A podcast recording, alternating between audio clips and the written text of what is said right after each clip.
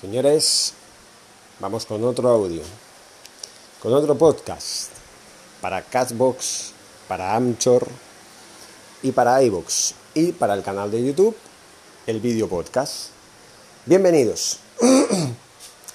Perdón. Bienvenidos porque vamos a hablar de otra cosa más. Un tema de actualidad. Ustedes saben que hay un jugador que está de moda. Bueno, no hay uno, hay dos. Uno es Mbappé, de Paris Saint Germain, y el otro es Erling Haaland. Jugadores con un alcance enorme, un talento y una calidad enormes, y mucha trascendencia e impacto mediático, con carisma de tal manera de que media Europa está sacando la lengua por tenerlos en sus filas. Hablemos de Erling Haaland. De Mbappé ya hablaremos en otro podcast más adelante. Erling Haaland es un jugador de origen noruego que tiene 20 años y está haciendo muy buena temporada en el Borussia Dortmund. La eliminatoria que ha la eliminación del equipo alemán en manos del Manchester City en esta eliminatoria por los pelos, porque en la primera parte marcó un gol que le situaba en la siguiente ronda. Y claro, eh, no supieron administrar bien la ventaja y al final el Manchester City le dio la vuelta y situó la eliminatoria en 4-2. Finalmente, el Haaland se queda compuesto y sin Champions. No en vano es un equipo, el, Borussia Dortmund, que es un gran equipo, pero no es un equipo que tenga ese nivel que necesita para llegar al menos a la final. Otros años sí lo ha tenido, pero este año no. A pesar de que tiene a uno de los mejores jugadores del momento. De este jugador se está hablando mucho. De hecho, hace unos días, concretamente el pasado 1 de abril, Mino Rayola, representante del jugador y que se lleva muy bien en teoría con Joan Laporta, viajó a Barcelona primero y luego a Madrid para hacerles saber el interés del jugador por salir del club alemán y jugar en el Barcelona o en el Real Madrid. Se ha dicho mucho también que Erling Haaland pues es más partidario de ir al Real Madrid que al Barça. Pero eso no significa que sea verdad porque en la prensa se dice muchas cosas. Sí que es verdad que el Barcelona está como loco para intentar ficharlo, aprovechando que el representante del jugador se lleva bien con Joan Laporta, pues este le ha hecho saber su interés en ficharlo para la temporada que viene. La pregunta es, si Lionel Messi se queda, ¿también se seguirá pensando en fichar a Erling Haaland? Cosa que sí que estaría bien, el problema son los sueldos. Ya lo he dicho en el anterior podcast con relación a Lionel Messi. Messi cobra mucho dinero. 168 millones de euros por temporada. Creo que son 168. Yo lo dije en el otro, en el otro podcast. No sé si son 168, ahora tengo mis dudas, o 138. Pero bueno, mucho dinero. Mucho dinero. Y claro, tiene 34 años casi, ¿no? En junio los cumple. El Haaland pide 35 millones por temporada. ¿Y cuántas temporadas ficharía por el equipo que lo fiche? ¿Y qué equipo o qué club estaría dispuesto a pagarle esa ficha? Yo hablo de, de varios clubes. El Manchester City es uno de ellos. El Manchester United creo que también sería capaz porque además es uno de los clubes más ricos de Europa y del mundo porque cotiza en bolsa y tiene muchas acciones y tiene mucho dinero. Sobre el papel, económicamente, el Real Madrid, pues quién sabe, ¿no? Porque Florentino Pérez, que acaba de ganar sus elecciones particulares, porque no ha encontrado una vez más oposición y está en el cargo de presidencia desde el 2007, así que imagínense todas las reelecciones que ha tenido hasta ahora, pues también lo quiere y también tiene muchas influencias. Económicamente él puede conseguir lo que quiera. Tiene bancos a su servicio, tiene empresas a su servicio, tiene lo que quiere. Y más como el Real Madrid es un equipo, un club con tanto prestigio, pues es uno de los números más importantes, uno de los clubes más candidatos, podría decir incluso, más que el Barça económicamente, y por el carisma y el prestigio que tiene, pues para fichar al jugador. Otra cosa es que sea factible, ¿no?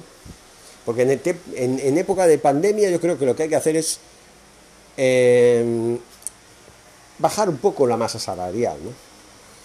Intentar reestructurar la economía, intentar administrar un poco mejor el dinero, adaptarse a los tiempos difíciles que están corriendo ahora. Creo yo, pero bueno, ya cada uno, ¿no? Y también hay que preguntar la siguiente pregunta, la misma pregunta, pero de otra manera, similar a la que hice en el, en el podcast en el que hablaba de los amigos de Messi y Messi en particular. Y teniendo en cuenta las dificultades económicas que hay, la pregunta va por este lado. ¿Realmente es necesario fichar a Haaland? ¿No se puede fichar a otro jugador más barato que tenga calidad? ¿En serio solamente Haaland es el jugador que tiene calidad y los demás no? O claro, como es el jugador más de, más de moda en estos momentos, pues hay que ir a por él. Y lo entiendo, vuelvo a repetir, el Barça pues tiene la capacidad y tiene el carisma suficiente como para también aspirar a tener un jugador como este.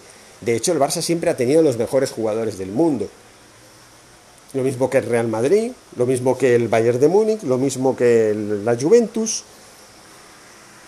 los mejores eh, clubes del mundo tienen a los mejores jugadores del mundo.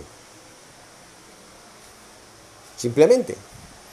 Entonces, ¿realmente es necesario sacrificarse tanto económicamente para tener a los teóricamente mejores jugadores del mundo? Digo teóricamente porque tendrán que haber más jugadores. Por ejemplo, Johan Cruyff, cuando llegó al Barça, en el año 1989, configuró el equipo a su medida y fichó jugadores que no conocía nadie. Muchos de ellos, otros no. Y jugadores que, bueno, pues eran jugadores que estaban empezando, o como por ejemplo, Risto Stoikov, Risto Stoikov, cuando llegó al Barça, venía de jugar en el Plotbit de Bulgaria. Si no lo he pronunciado bien, no lo sé.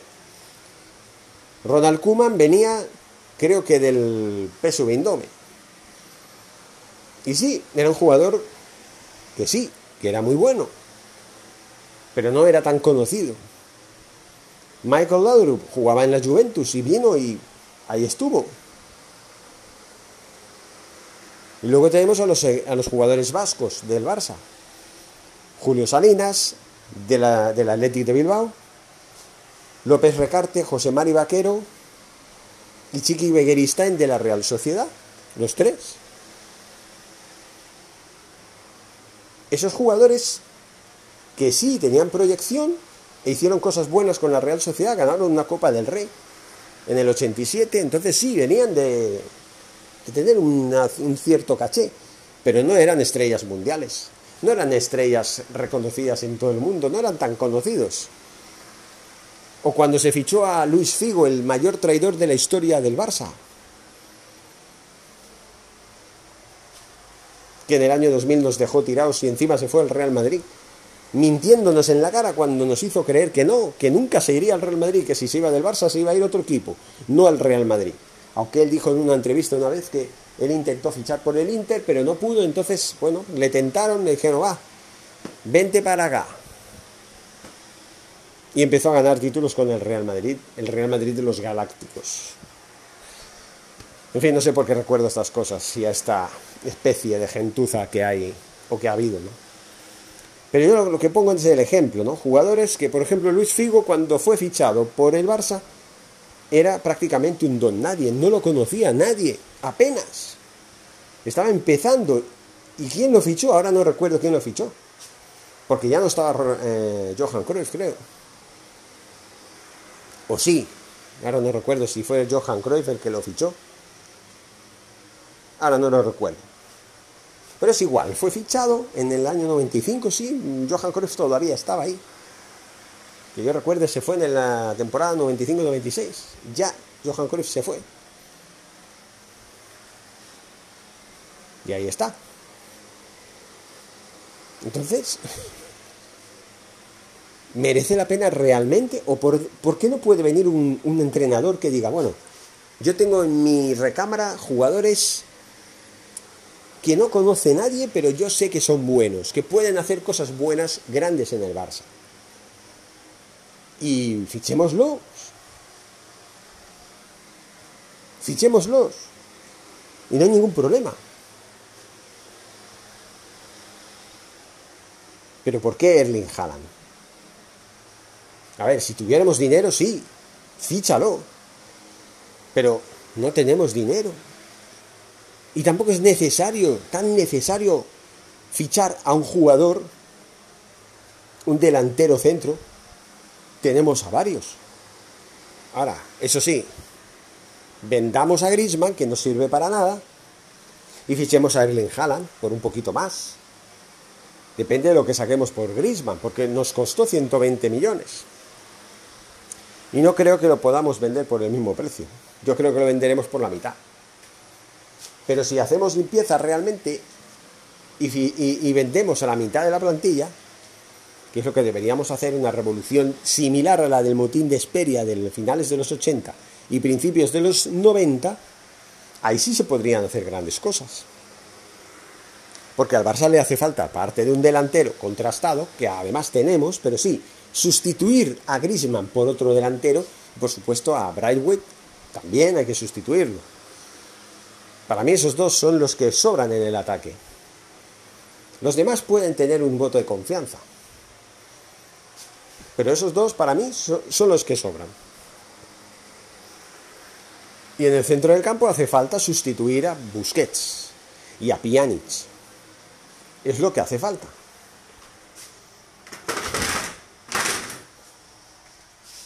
Es lo que hace falta.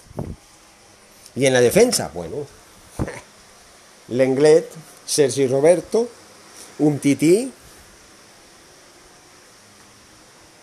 Gerard Piqué, esos cuatro. Y Jordi Alba, esos cinco.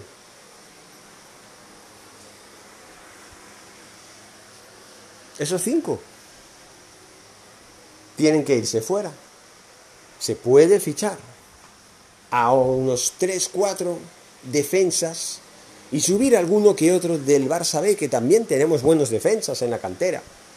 Que no siempre tenemos que ir fichando y gastando el dinero así como así. Y jugadores cedidos también, como Cucurella, como Todivo, que pueden perfectamente ocupar esos lugares en la defensa. Ya lo dije en el Mi Futuro Barça. ¿Recuerdan el podcast que, que subí hace unos días? Ese es el podcast en el que hablo de esto. Entonces no es tan necesario fichar a Erling Haaland, y menos si pide 35 millones de euros al año. Pero ¿qué cojones se ha creído? ¿Qué se ha creído? ¿Que es Messi?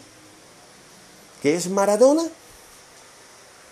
¿Se ha creído que hay que tirar la casa por la ventana para tener contento al crack del momento? ¿O que se ha creído que es el único jugador que tiene talento? Solo hay que saber buscar bien, hay que saber fichar, hay que saber ojear bien, buscar nuevos talentos, buenos jugadores que los hay, y muchos. Lukaku, por ejemplo, no me lo veo mal, pero tenemos a Dembélé y tenemos a Ansu. Y todavía tenemos a Messi. Luego, cuando ya no tengamos a Messi, pues entonces sí que habrá que fichar un crack o un crack o un jugador que prometa. Lukaku es un buen jugador. Es uno de esos jugadores que merecen la pena. Timo Werner también. Pero Depay, por ejemplo, ya hablo de Depay, es una de las pretensiones de Ronald Koeman. Pues como que a mí no me convence el señor Depay. Si viene tendré que aceptarlo, pero no me convence. Creo que hay en el mercado jugadores buenos que sean buenos jugadores. Y ahora mismo se me ocurren pocos, pero los hay. Los hay. Solo hay que saber buscarlos y encontrarlos y ficharlos. Y seguro que mucho más baratos. Pero no el cunagüero, por favor. no a, a Neymar Jr., por favor. Fichemos a Mbappé o fichemos a Haaland. Uno de los dos. impidamos que el Real Madrid se refuerce mucho más de lo que se pueda reforzar. Y se haga más fuerte. Y tengamos que estar a la sombra del Real Madrid en la próxima década. Impidamos eso. ¿Cómo? Con vista. Sabiendo vender para poder fichar, para poder tener dinero para poder fichar en condiciones. Haciendo un equipo con cara y ojos. No a gusto y capricho del señor Messi y pagando lo que sea para que fichar a otro, a, Rael Haaland. Que también. En fin, señores, hoy me estoy poniendo las botas ahí, subiendo podcast y podcast. Pero tenía que hacerlo. Hay mucha actualidad de la que hablar. Ya queda poco para la final de Copa, señores. Ya queda poco. Final de la Copa del Rey. Ya queda poquito.